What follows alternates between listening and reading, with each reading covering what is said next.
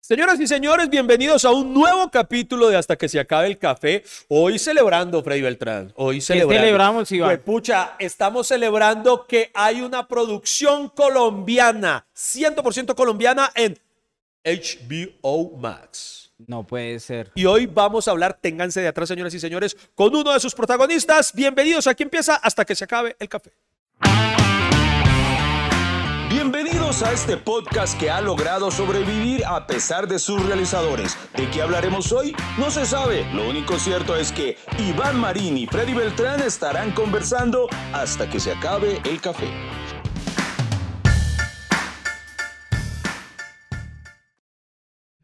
Bueno, eh, señoras y señores, hoy nos acompaña en este episodio nada más y nada menos que el ya, ya internacional, ya podemos decir el artista internacional Claudio Cataño. eh, eh, en este momento la gente en casa está aplaudiendo, Caul. ¿sí? Entonces, eh, no, tenemos público como José Gabriel, pero entonces la dinámica del podcast la, la, la entiendes. Entonces, Freddy Beltrán, em, Bienvenido, Claudio. Muchas gracias por acompañarnos, por estar esta tarde con nosotros en este podcast. La verdad, estamos emocionados, y- pero, pero yo lo veo a usted muy tímido. Llegó, ¿cierto? Le- Llegó, les tengo miedo. sí, sí. ¿Tú- ¿Tú eres consciente de lo que te acabas de meter? Sí, un poquito. Estoy comenzando a entenderme, por eso estoy un poco paniqueado, pero bueno, me ayuda. A mí me, to- a, a mí me tocó. le voy- aquí- Con besitos en el cuello. Aquí somos un podcast que habla con honestidad. Sí, sí. Y, me to- y con esa honestidad le hablamos a nuestros oyentes. Entonces, chicos, me tocó de entrada calmar a Claudio y decirle que no iba a haber ninguna pregunta fuera de lugar, porque la fama que tiene Freddy Beltrán desde que hizo el programa con la Negra Candela ha hecho que nuestros, nuestros invitados se sientan un poco incómodos. Entonces, Freddy Beltrán no va a estar haciendo preguntas huevonas es que del yo, corazón. yo no trabajé con la negra Eso es candela. lo que yo le iba a preguntar. Pero porque Usted se parece, se parece más chismoso que la negra candela. O sea, re- respéteme. Usted no trabajó con ella, usted compartía un espacio con ella que coincidía en emisión de No horario. compartí nada. Es que nosotros hicimos un dramatizado cómico, donde tuve que escribir y actuar. Y, y, es- y lo metieron en un contenedor con la negra candela, pero eso ya son las directivas del canal que uno no manda, Iván. Claudio, ¿tengo derecho o no a montársela por haber estado con la Por Negra? favor. Ah, bien, bien, bien. Es un papayazo muy grande. sí, no. Yo le incluso le iba a mandar saludos a la negrita. Her- Hermano, yo no sé, a- hasta el 2022 voy a estar mamándole gallo con eso, pero bueno. Pero me la tiene adentro. ¿no? Bueno, ¿y qué chismes nos tienes, Freddy? Así, ¿qué invitado nos tiene? No, no, no, no. Hoy hablando en serio, vamos a hablar de verdad de, de- de algo que, que para Colombia es muy importante. Porque, por ejemplo, yo como comediante, desde muy peladito tenía el sueño de de pronto algún día llegar a tener un especial en HBO. Porque yo veía allí los especiales de, de mis ídolos de la comedia como Chris Rock, eh, como Louis C.K. y todo eso. Y yo decía, uy, tan chévere.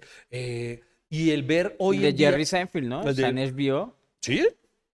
No. El, el el- primero de... ah, eh, Curb Your Enthusiasm, creo que sí es de Sí, HBO, exacto, que fue el escritor de, de Seinfeld. Sí, señor. Por ejemplo, ¿Cómo exactamente. se llama? El Larry, no Eh. Larry David, señor. En efecto, una plataforma que tiene varios de los contenidos, y tiene por supuesto los contenidos de DC Comics, que es lo mejor que hay en la plataforma, eh, porque claro, yo soy un poquito fan de, de Batman, un poquito. Pero Marvel es mejor que él. Ya, pero- eh, bienvenidos al capítulo más corto de Hasta que se acabe el Muchas, muchas gracias por venir.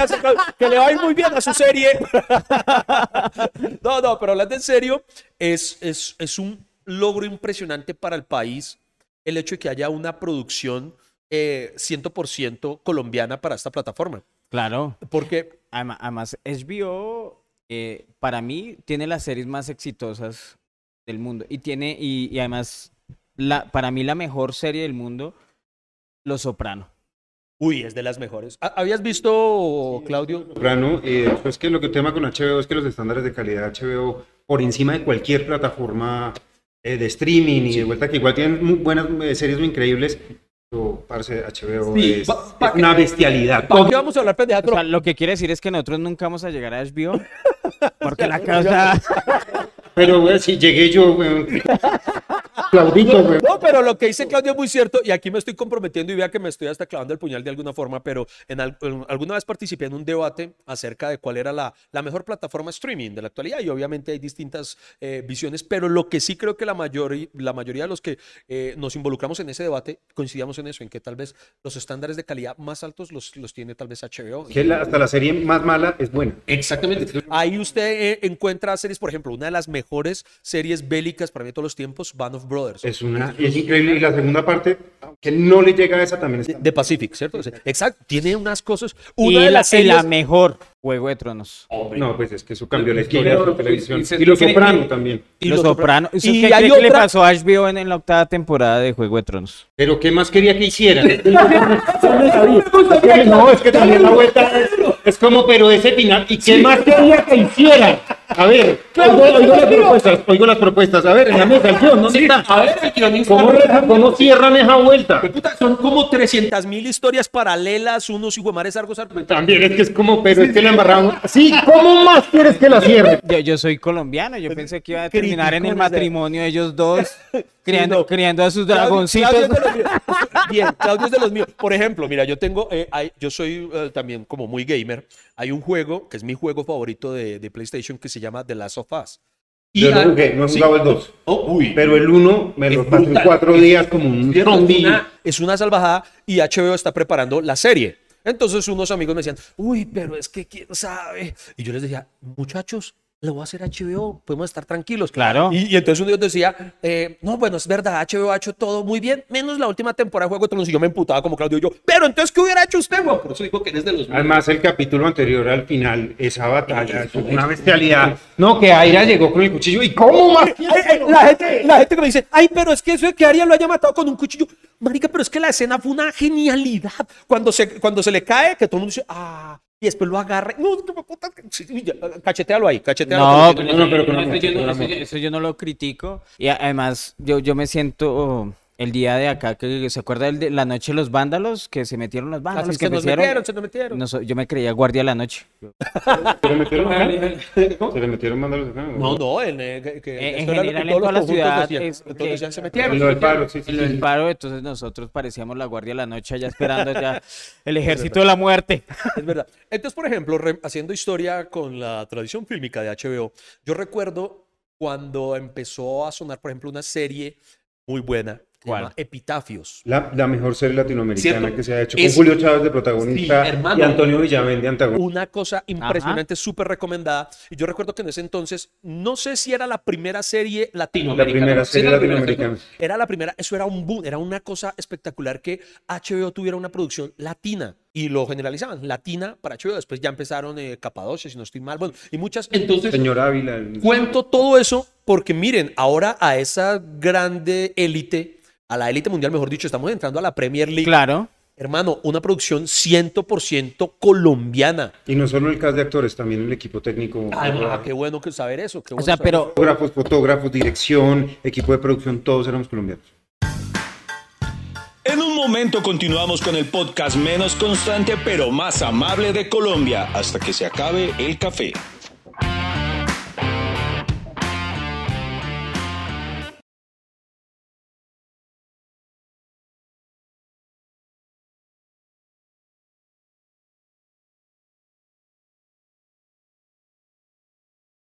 Colmillos. Mil colma- No son 999, son mil colmillos, vida berraca. ¿Dónde se grabó mil colmillos? Todo en Colombia se grabó en Girardot.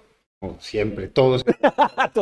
sí, La magia de la televisión, hombre. No, no, no, pero se grabó en parte de, si no estoy mal, del batallón de la DIPOL, que es un campo de entrenamiento cerrado. Son hectáreas, hectáreas, hectáreas de bosque que se usan para entrenamientos. Entonces, claro, esto sí era un bosque de verdad nativo.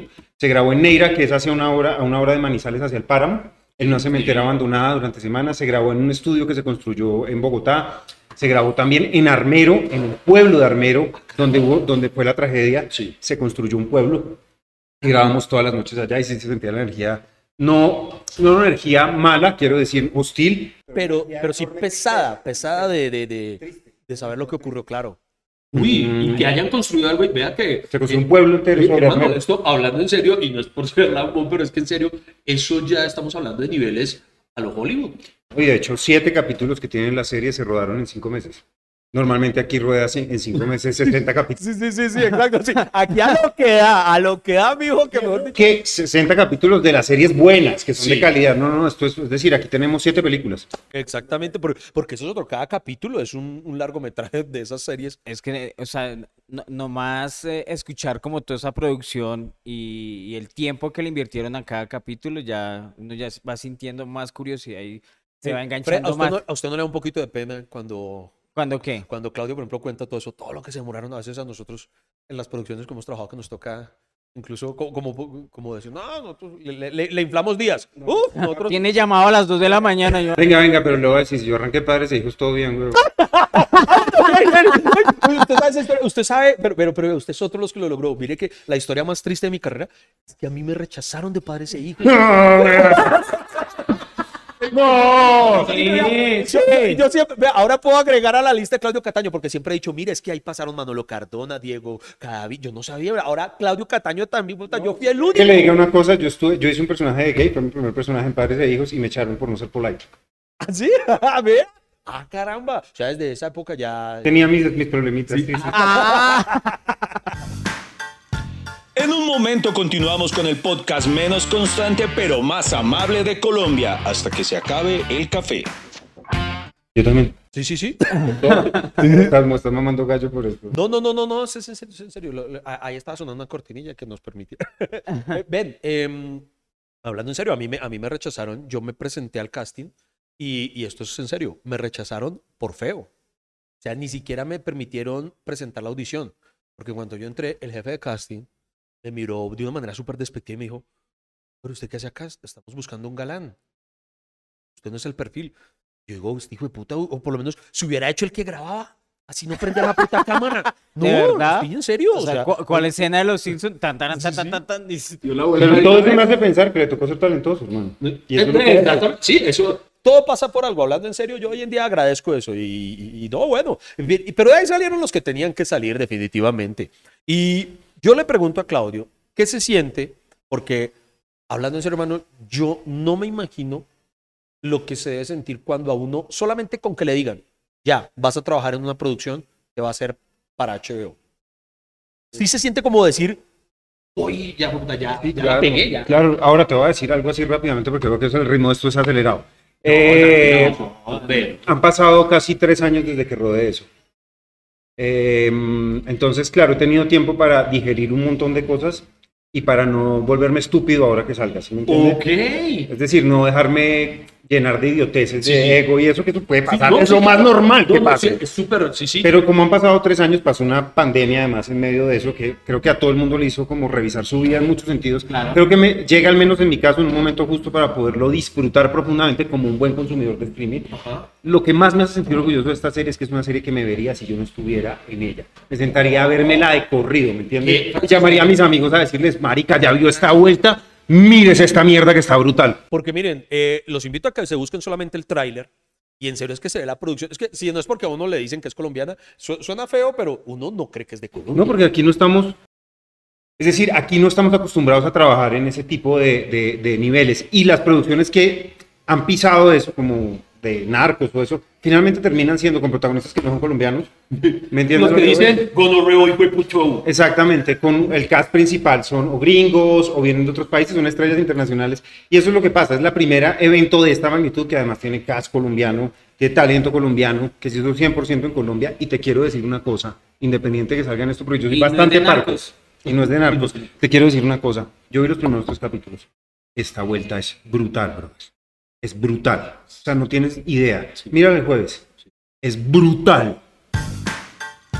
En un momento continuamos con el podcast menos constante pero más amable de Colombia hasta que se acabe el café.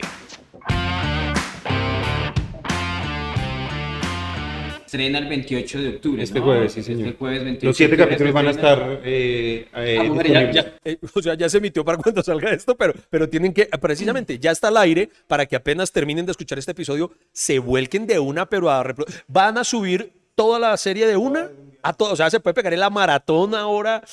Pues pucha, entonces ya saben, apenas termine este capítulo, péguense el maratonazo de mil colmillos, porque si nomás, mírese primero el tráiler y usted va a confirmar lo que le estoy diciendo. Yo, yo, pues para los que no lo han visto y para que podamos seguir la conversación, yo vi que se trata de la guerra. Pero es guerra colombiana o es guerra otro pa- O sea, es, es una cosa es ser- hecha en Colombia, pero otra cosa es que tenga Sí, la o sea, temática no- de exacto, Colombia. no es la guerra, no es la el guerra. conflicto de- es la- de es la un guerrilla, no, no. conflicto. No, no, eh, es decir, Cuenta la sinopsis. a ver, eso- realmente el género de esto vendría siendo como horror eh, survival, supervivencia. Ok. Eh, digamos que el contexto sí es una misión militar de un comando élite que mandan a limpiar una vuelta que pasó hace mucho tiempo y no se ha limpiado. Mejor dicho, a matar humanos. No tiene nada que ver con el conflicto, es decir, es- no tiene nada que ver con el conflicto particular de ninguna región, ¿me ¿entiendes? Eh, em, y a partir de que encuentran este objetivo y le dan de baja, se arma un mierdero. Mejor dicho, comienzan a arrasar a todo el equipo. Y los que sobreviven tienen que comenzar una carrera demencial para poder sobrevivir. Pero ¿qué pasa? Esto, la guerra, el objetivo, la supervivencia son un pretexto para descender a los pozos más oscuros de la naturaleza humana. Como lo Al- que ocurre con The Walking Dead, que, que la amenaza real no es lo que hay en torno, sino el cómo Lo se que pasa dentro de Sí. ellos. Eso es lo que pasa. Esto es un descenso a las profundidades de la oscuridad de los seres humanos. Ah, pucha. Wow. Hombre, nosotros haciendo chistes maricas por ahí en otras. No, pero pues es que si no hubiera esto tampoco podría haberlo. Pero es que yo, yo ¿Es que tiene que ver los chistes con la supervivencia o qué? No, quiero decir, si no hubiese esto tampoco habría necesidad de los otros contenidos. Bueno, sí, de todo, hermano. Sí, pero no, lo que pasa es que como Freddy Beltrán y yo vivimos siempre con la ilusión de que algún día nos permitan hacer algo distinto al humor, pero no nos creen. Pero igual ustedes han hecho películas. Sí, sí, sí, sí, sí. sí. Pero- Tienen teatro, es decir, man, al contrario. Ah, Hable con él, cierto que está demasiado complejado. Sí, todo, es verdad, todo lo minimiza, todo lo minimiza. y- No, no, eso es bonito, es bonito para hacer crecer al, al invitado, pero la verdad, usted tiene un montón de obra que ha hecho, en un montón- es decir, está en Netflix, ha hecho un montón de cosas.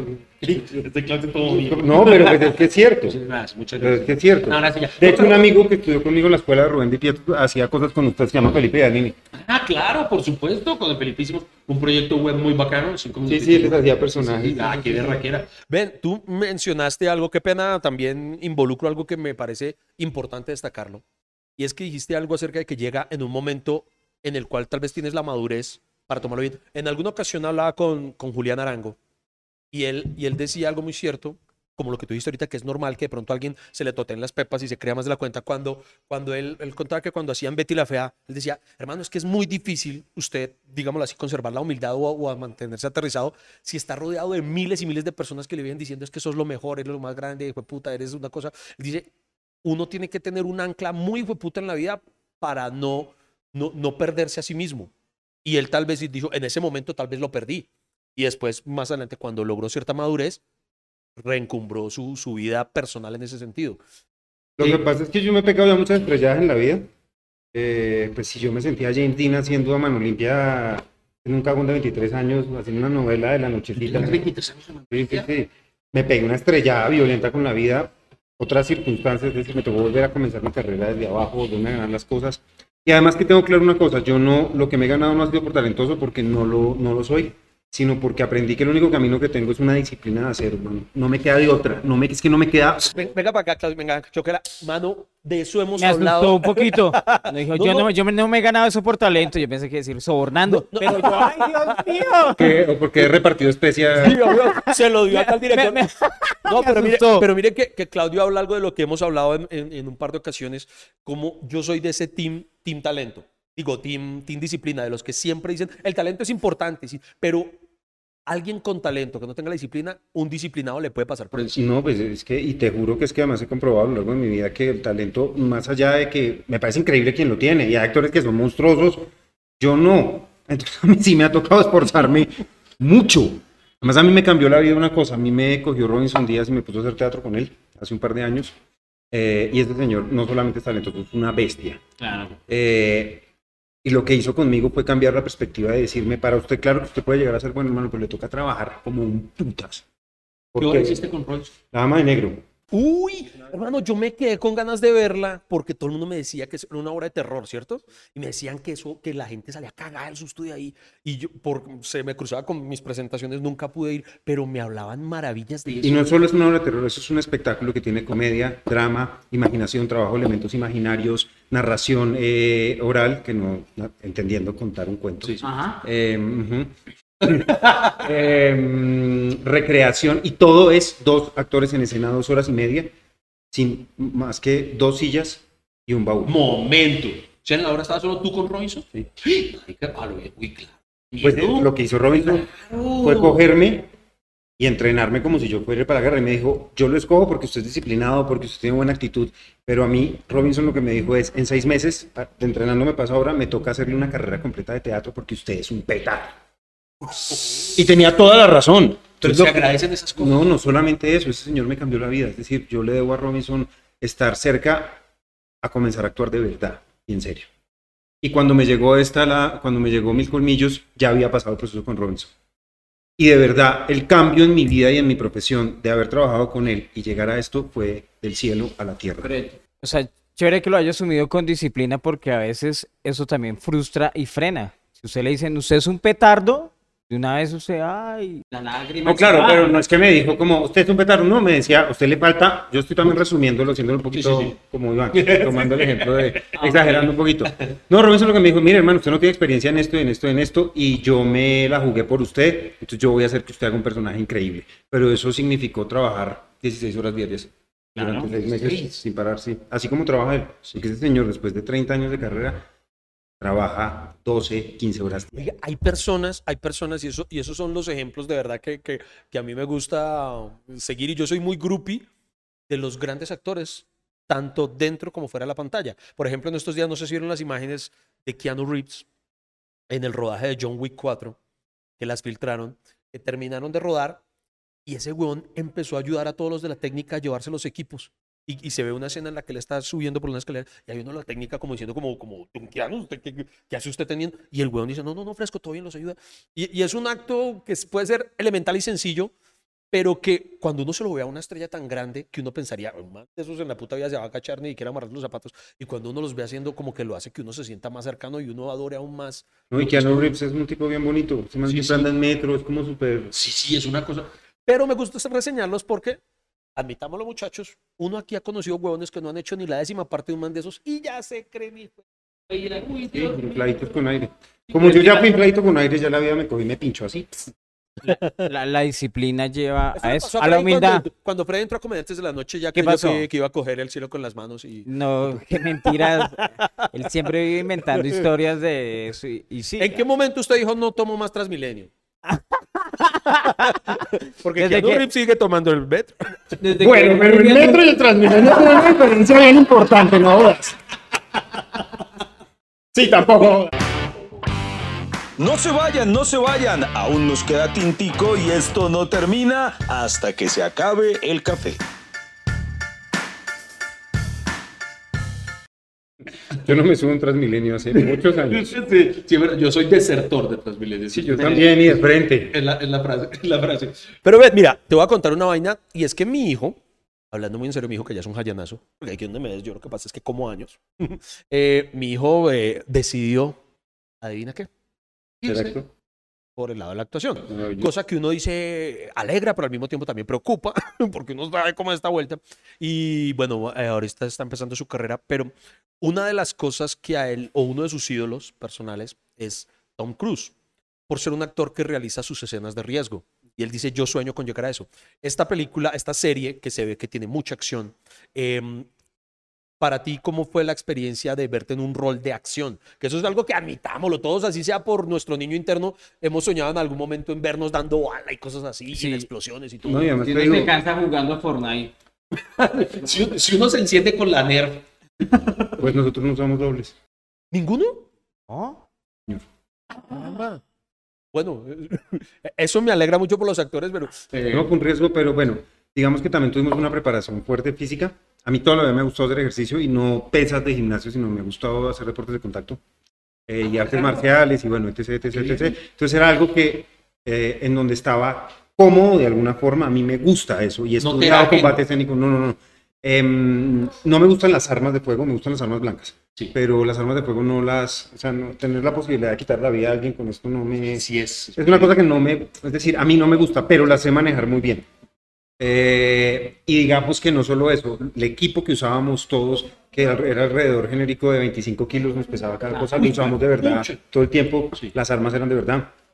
Eh, y digamos que lo que hizo el director fue meternos en un viaje de inmersión donde el 90 y pico por ciento eh, no estábamos fingiendo. El tipo nos llevó a un estado real de desesperación, de angustia, de agotamiento físico para, la- para que lo que se vea en pantalla sea lo más verosímil posible. Ahí no hay eh, ficción, ahí no hay actuación, ahí no hay técnica, ahí es una inmersión absoluta en ese ¿Nos universo. recuerdas el director? Jaime Osorio, el Jaime. mismo director del Páramo. Del páramo. Ah, claro. Porque el páramo tenía mucho ese look bélico, terror, eh, una cosa. Muy bien. Acá Ah, dice, dirigida por Jaime Osorio y Pablo Pablo, González. González. Ajá. Pero eh, lo que pasa es que Jaime no solo dirigió, sino escribió también la serie. Oh, Junto con son- Guillermo esos son, esos son mis directores favoritos, los que escriben además y la por Christopher Nolan y todo eso. Eso es una bestia, Jaime es una bestia, es un Qué genio. locura, qué locura. Pero y, y en algún momento no pensó en desistir, o sea, ese momento de desesperación llevó fue al actor, pero digamos el personaje necesita desesperación, pero a ti La primera semana, todos Sí. los días. Sí. Sí, todos los días, hasta que me senté a revisar mis opciones y dije, tengo dos opciones, salgo corriendo, que también es válido, Sí, sí. eh, o asumo esta vaina y dejo de quejarme. Eh, y la asumo y la llevo hasta donde pueda, sin decir, no, es que, pero...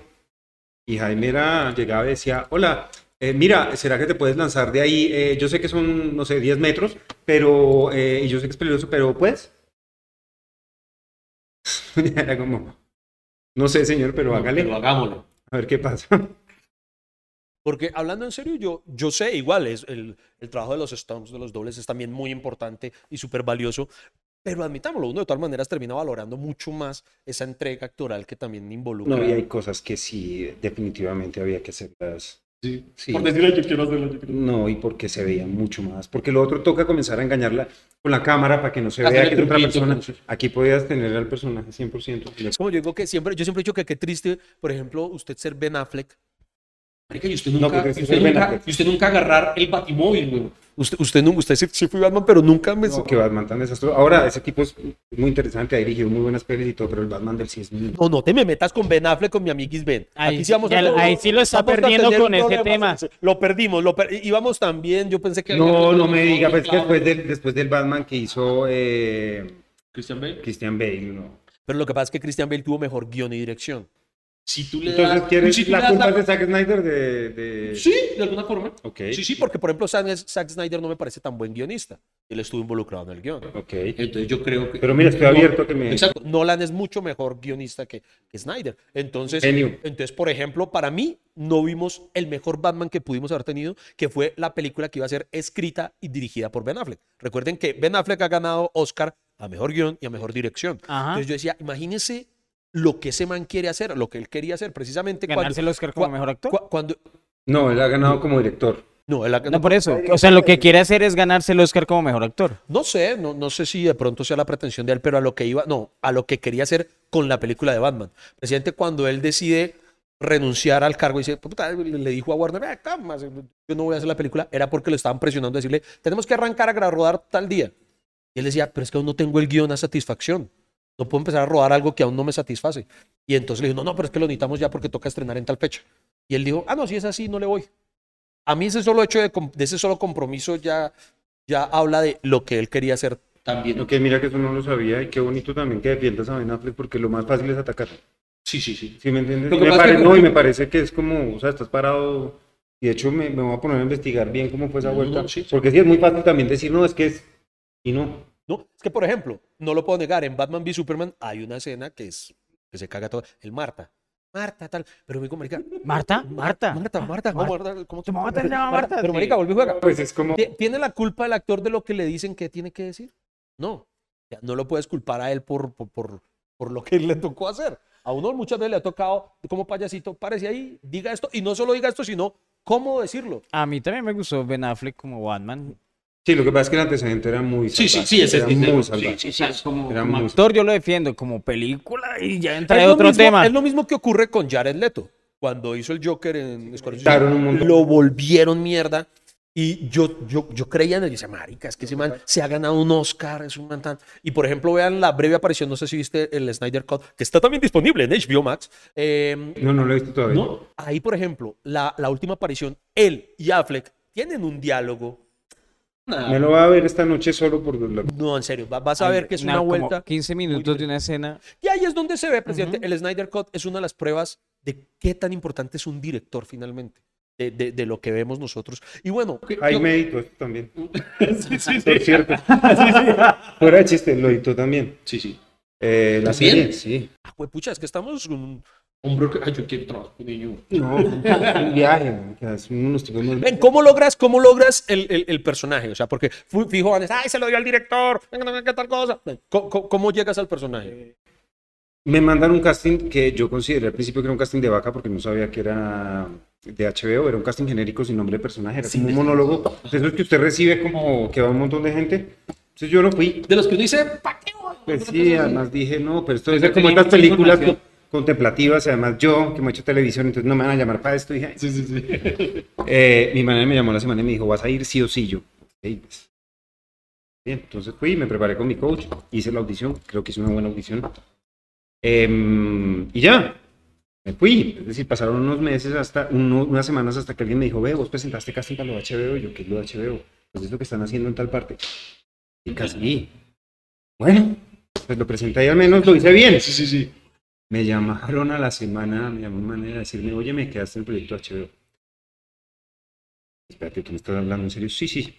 Corte A, me llama después y me dice, no, no has quedado. El director te quiere, el director te quiere ver y hacerte un casting él directamente. Ese fue mi primer encuentro con Jaime. Uh, esto fue, ahí sí me mandaron escenas, todo esto, pero esto fue un casting eh, que más que un casting fue una especie de prueba psicológica. Eh, Jaime me tuvo como cuatro horas encerrado en el salón, eh, volteando la escena por todas las posibilidades, había así por haber, yéndome allá, allá, allá, allá. Básicamente como si no quisiera que estuviera y quisiera hacer lo posible para que no lo hiciera. Pero entendiendo lo que iba a hacer y ya sabiendo dónde estaba, pues yo me preparé lo mejor posible para eso. Entonces yo me fui a entrenar con mi coach durante como 10 horas y pasé las escenas con un compañero que me hizo el favor de hacerme sparring. Eh, no sé, tenía por lo menos unas 35 versiones posibles para poderle mostrar a este Wow. señor. Porque dije, si no, me lo, si no me lo gano, que no sea porque dejé algo al azar, sino porque no me tocaba, punto. Eh, pero no quiero quedar con un cargo de conciencia diciendo, no, es que fui, pero es que en esta escena yo me... Y eso fue lo que hice. Ven, te pregunto, la primera audición, cuando la presentas sin saber que es para HBO, ¿crees que el no saberlo te facilitó el hacerla? Seguramente, Sí. De pronto, si lo hubieras sabido desde el primer momento, seguramente. te hubieras abrumado y la cagas. Pero es que normalmente esa información se oculta, ¿no? Porque eh, No siempre. No, para, normalmente tú sabes hacia dónde Sí, vas a sí. Pues en las Lo próximas. que pasa es que Freddy está acostumbrado a que la mujer le oculta todo. entonces le, le da la información de No, no, yo lo pensaba precisamente para que no se filtrara que, que HBO había llegado a Colombia y que iba, y además él dijo hace tres, él dijo hace, que la negra candela se entera a su amiga. él dijo hace tres sabe. años, quiere decir, y, y HBO llegó hasta este año, ¿no? Entonces están en ocultando eso. entonces no era HBO Max. Bueno, entonces no puedo suponer nada, entonces, pues puta. En un momento continuamos con el podcast menos constante pero más amable de Colombia hasta que se acabe el café. Cuando, ay, bien, expliquémosle a la gente, porque eh, en este podcast además es chévere que la gente aprende. Por ejemplo, ¿qué es un coach? Actoral, para que las personas. Es una persona con la que uno trabaja las escenas, más que un director. Eso es una, yo tengo una persona que fue mi profesor de actuación hace muchos años y que es muy buen coach, que se llama Tao Sierra. Entonces yo voy donde Tao le digo, mira, me llamaron para esto, revisamos las escenas juntos, trabajamos las propuestas, como él ya me conoce, entonces me dice, tirémosla por acá, mandémosla por... Mejor dicho, hago todo el entrenamiento, la preparación para lo que voy a hacer con él. Es como el preparador físico del actor. digamos, Y el sparring, para quienes lo conocen por. Eh, es por un el compañero que me ayuda, de- es un actor que me ayuda eh, si tengo eh, en las escenas con alguien, voy en las escenas con alguien más, es alguien que me hace el otro. Un interlocutor, porque es que no es fácil. A mí, yo agradezco mucho cuando lo hay, cuando hay esa figura en los castings, porque es horrible cuando solamente ponen a un huevón a sentarse y, y que bota la letra sin ninguna intención, sin nada. Se supone que uno debe ser profesional y hacerlo igual. Pero eso es una Pero es preferible, yo a veces les digo, como no, no digas Sí, nada, sí, yo sí. lo hago, pero- Eso es horrible, eso es horrible. Yo una vez también hice un casting, pero yo, la verdad, grabé el personaje que, que decía la otra parte y yo le iba respondiendo a la grabación. Se me hizo Ah, más- se me hizo más fácil así porque... Esa es la ventaja no ahora. ponía a leer a alguien, venga mamá, venga lea. venga, venga Porque, tía. ve, ¿Qué opinas ahora de, pues, sobre todo la pandemia, eh, como que eh, enfatizó eso, el hecho de los castings virtuales? No solamente lo envía. ¿Qué, qué- qué- qué opinas de los castings virtuales, por ejemplo? Pues son... ¿Hubieras quedado en mil colmillos de haber sido un casting virtual? No tengo ni idea. Y, oja- y gracias a Dios no me tocó hacerlo así. Eh, pero recientemente sí quedé en, en una cosa que voy a comenzar a hacer eh, con un casting virtual. Pero me ha dado duro. Es que difícil. Me ha dado duro. me ha dado- Lo único Sobre todo bueno en Zoom. Cuando son en Zoom me parece como. Lo, lo único bueno que yo le veo al casting virtual, sobre todo cuando dicen por lo menos envía la grabación, Sí. lo bueno es que uno por lo menos lo puede repetir varias veces en la casa. Hasta, bueno, esta ya me parece medio digna. No, no como cuando uno la caga en un casting que ya quedó, que uno "Ah, lo puedo volver a hacer. No, no, no, ya quedó, ya quedó. Uno, Ay, eso es horrible. Es como lo único bueno que tiene. Sí, en esto sí, pero también ahora está la modalidad de hacerlos en, en, en vivo por Zoom. Y, los- Ah, en vivo con el. Marica, no, a mí no me toca y eso lo que es, es complicado es que es como hay otro actor conectado, pero tienes que mirar esa a la cámara. Sí. Es como, y sientes no. una vocecita acá y además de pronto eh, su señal de internet es baja. No. Eh, mira, increíble, pero lo, lo- lo volvemos a hacer porque es que se, se trancó. Ay, No, y uno, uno con un plan de solo 5 gigas. Te quedaste congelado así. o pasa, pasa, pasa la hija así, papi, que a mí me pasó hace poco, pues ahí sí ya no tiene que, me tocó presentar una audición, pero no era actoral, sino una- un tema con comedia, pero era para, para Inglaterra, era en inglés. Mi inglés no es que sea pues el más fluido, pero me defiendo. Pero entonces eso que yo me preparé, uno que hace la colombianada de medio aprenderse todo de memoria, eh, eh, me, me lo va a hacer en inglés, no, no le voy a permitir que, interlo- que, que- que interactúe mucho conmigo para que no me corche tanto. El punto está en que empiezo con la productora en Zoom, y entonces yo empiezo a hablar. Hágala reír, marica, hágala reír en inglés. Era británica, británica, o sea, no hablaba una palabra español. Y yo, "Tati", yo por dentro, "Ma, ya la estoy haciendo, esto es mío, tana. Llegamos a una conversación de casi media hora. Yo téngala ahí haciéndola reír, ar- para- era para un, para un proyecto de comedia eh, online durante la pandemia. Yo, bien, la logré. Yo, puta, y ella, muy bien, perfecto. eh, Más o menos media hora hablando. Me dice, muy bien, ahora quiero que me resumas todo lo que me dijiste en cinco minutos y voy a empezar a grabar. O sea, toda la mierda que hablé con ella no había servido para nada.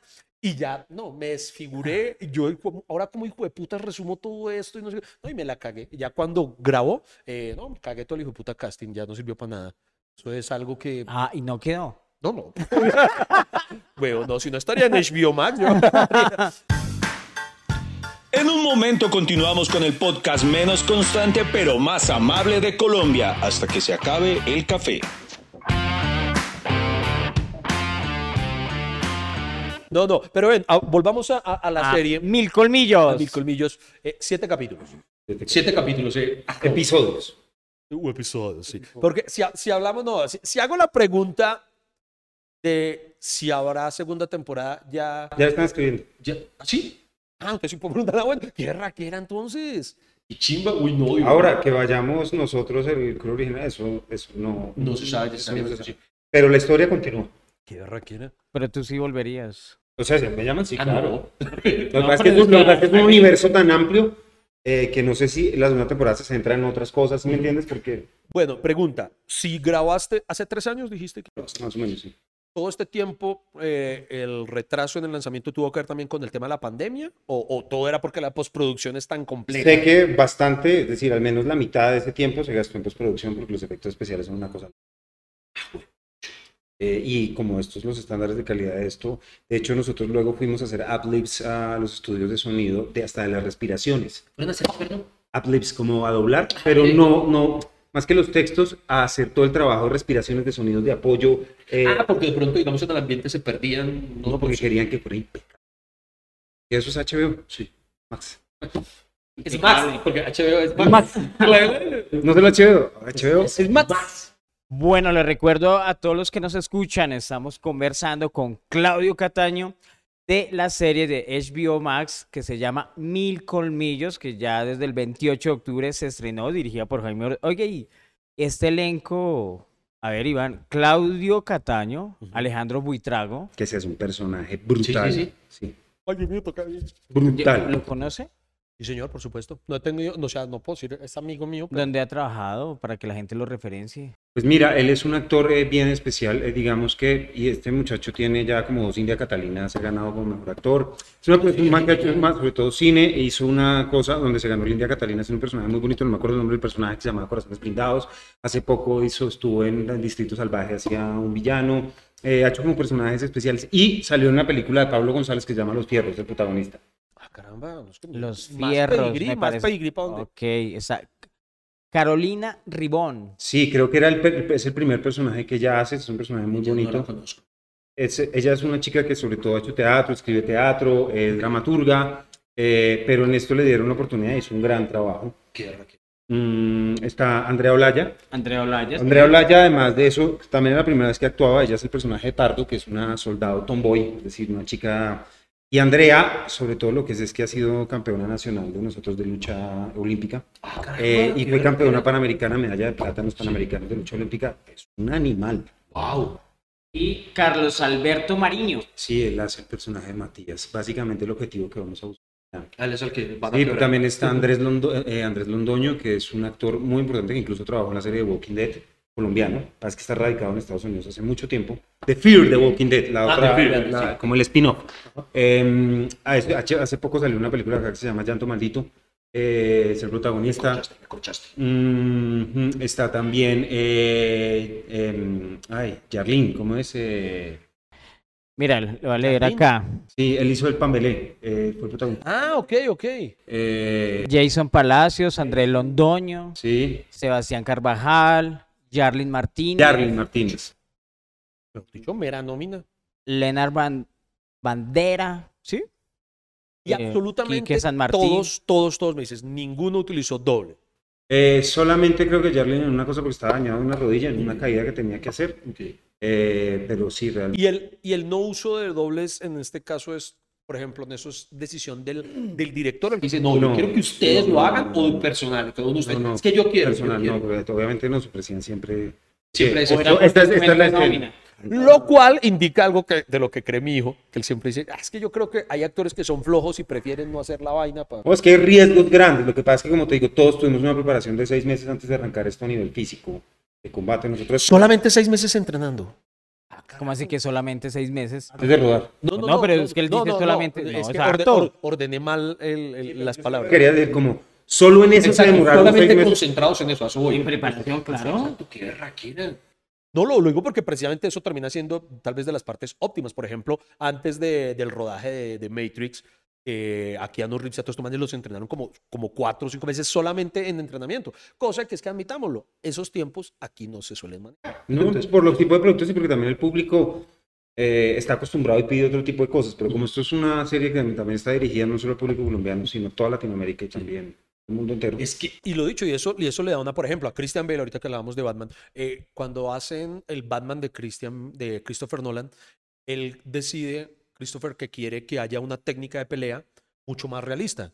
Eso se llama Krav Maga, si no estoy Sí, mal. la de ejército israelí. Exactamente. Y él, entonces él decía, Batman no se pondría con ah, hacer una patada a los Jean-Claude Van Damme. farol". Batman sería un man concreto. Preciso. Pa. Y entonces empiezan a entrenar a Christian Bale en esa técnica. Y a mí esas cosas me parecen del putas ver a Esto es lo que hace la diferencia, como en, en John Wick. Usted ve el trabajo de armas, estas son las mejores secuencias de bala que he visto en mi vida. Sí, sí, es verdad. ¿La de la casa? Todas, es que cómo coge el arma, Yo- cómo se da John plomo, Wick es cómo. Dispara así en primer plano. Mire, yo no he podido decidir cuál. Yo tengo, yo, yo me muevo entre, digamos, hablando de sagas de acción, no me decido cuál es mejor. Si John Wick o Misión Imposible. Porque para mí ambas son como, las tengo así como en mi, mi cabeza como los referentes de. Aunque John Wick es más crudo. En Sí, bueno, es que es me gusta. Misión Imposible es como más aventura, ¿no? Acción aventura. Pero también es John increíble. es- Y Tom Cruise es una bestia. Sí, son maricas. Por ejemplo, esa vaina. Es que yo hace poquito vi una foto del man cuando en el protocolo fantasma hace en, la, en el edificio este de Dubái, ese huevón se colgó ahí, man. Hay una foto del man allá. Pues, puta, No, a mí sí me mira. da soroche donde me trepen una vaina de No, no, esos manes son. Y eso es muy bonito. Eso hace que uno valore aún más lo que está viendo. Pues es que ese es el pretexto de este oficio también, es eso, vivir una vida extraordinaria haciendo ¿Cierto? cosas extraordinarias. Sí. Oye, Iván, ¿le gustaría trabajar en HBO?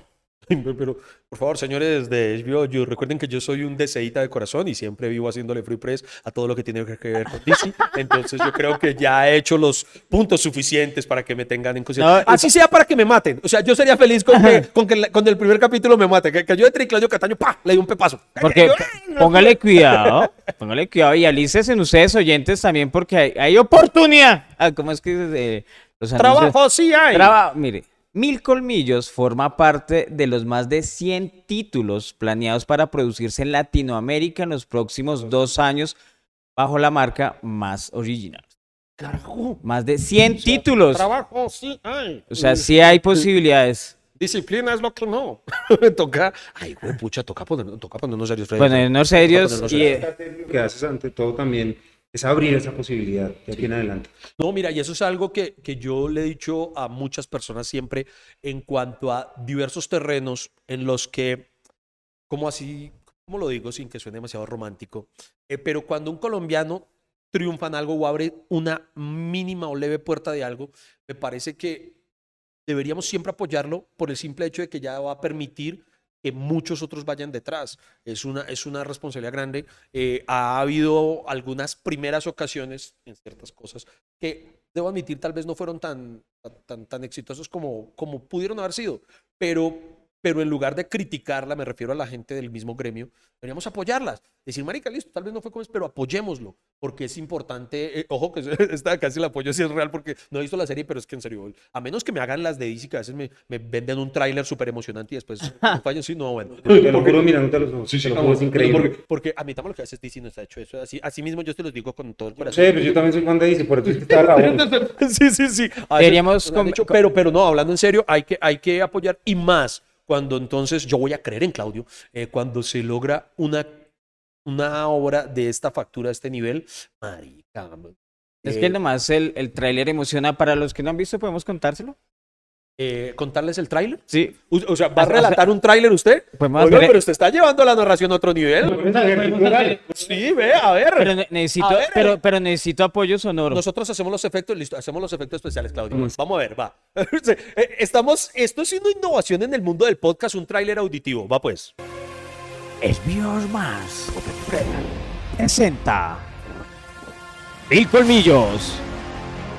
Un comando élite debe escoltar a varios francotiradores a una distancia de tiro viable. Lo tengo, lo tengo, lo tengo, lo miro. Acabar con el objetivo y volver al punto de extracción. Le voló la cabeza, lo tenemos, lo tenemos. Código verde, arranquen, arranquen, muévanse, desplieguense. Pero todo se desmorona cuando los soldados comienzan a ser eliminados uno a uno.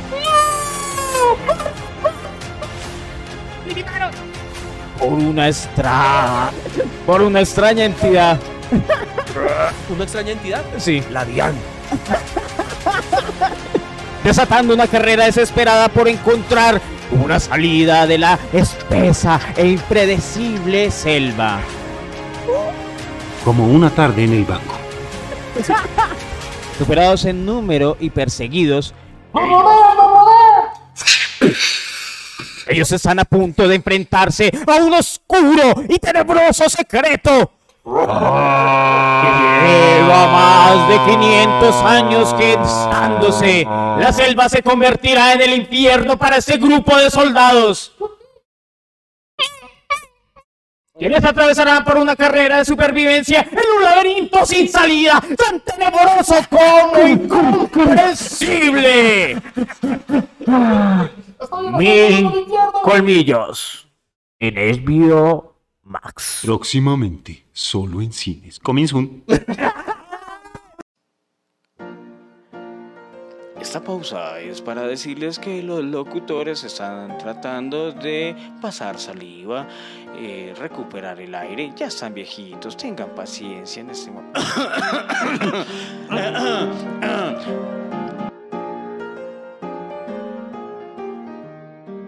Señoras y señores, entonces ya saben, súper invitados, así como muchas veces por fanatismo hemos puesto en la mesa de conversación, en las reuniones familiares, a Game of Thrones y todas las series que hemos hablado acá. Tenemos que hacerlo también de una serie orgullosamente colombiana, entonces yo espero que se vuelva tendencia en redes sociales y en con su Claro combo de que amigos. sí. Mil colmillos, eh, no nos podemos perder eso ya disponibles los siete episodios. Eh, Claudio, muchas gracias por, por de, de verdad por estar acá con nosotros y por contarnos esa buena nueva para la producción audiovisual colombiana Y si quiere despedir y regalar también para que lo, lo sigamos en redes ¿En sociales. dónde te podemos seguir, Claudio? Claro. Eh, primero me despido, pero agradezco infinitamente, le ha pasado delicioso, muchísimas Sí, sí, gracias. sí, la pasó, la Sí, la verdad, sí, estaba asustado, estaba asustado, pensé que íbamos, ha estado reparchado. Sí, Freddy gracias. nos salió con preguntas de ¿y cómo está el corazón? Sí, sí, sí. Pues es que es como, digo, mi vida es tan aburrida, pues, es como, ¿para qué me vas a hacer eso y te vas a hacer eso tú? ¿Quién te inspiró a actuar? Eh, eh, la he pasado delicioso, muchísimas gracias, por favor, no se pierdan esto hasta que se nos acaba el café. A mí se me acabó desde el principio, pero. sí, se lo eh, le he pasado increíble, ha estado delicioso. Es mi primer podcast en mi vida. ¿En serio? Para que sepan, sí. No tengo redes sociales, solamente tengo Instagram. No, no vaya a abrir, no vaya a abrir uno. No sí, abrir. Sigue, sigue teniendo vida, sigue teniendo no, vida. No haga competencia, la verdad. Solo tengo un Instagram que es. Espérense, ¿cómo es que es esa vaina? ¿Me ayudan? ¿Cómo es que se llama? En este momento, las chicas quieren saber si tienes Tinder. Eh, no, no tengo. Es eh, arroba claudiocatano09. Esto. Cataño, Cataño. Ya mismo, Catano o Cataño. Cataño, Cataño. No, porque Cataño no está, está muy jovencito. Sí, pero es que a veces, a veces la ñ no la reciben bien. Ah, sí, es, verdad, es, verdad, sí. es verdad, es verdad. Bueno, no, señoras y señores, entonces ya saben, todos conectados con Mil Colmillos en HBO Max. Y desde sus casas, por favor, el fuerte aplauso para Claudio Cataño. ¡Eh! ¡Bravo! Queridos cafeteros, ha sido todo por hoy. Muchísimas gracias por acompañarnos y escucharnos. Nos vemos en una próxima. Hasta que se acabe el café.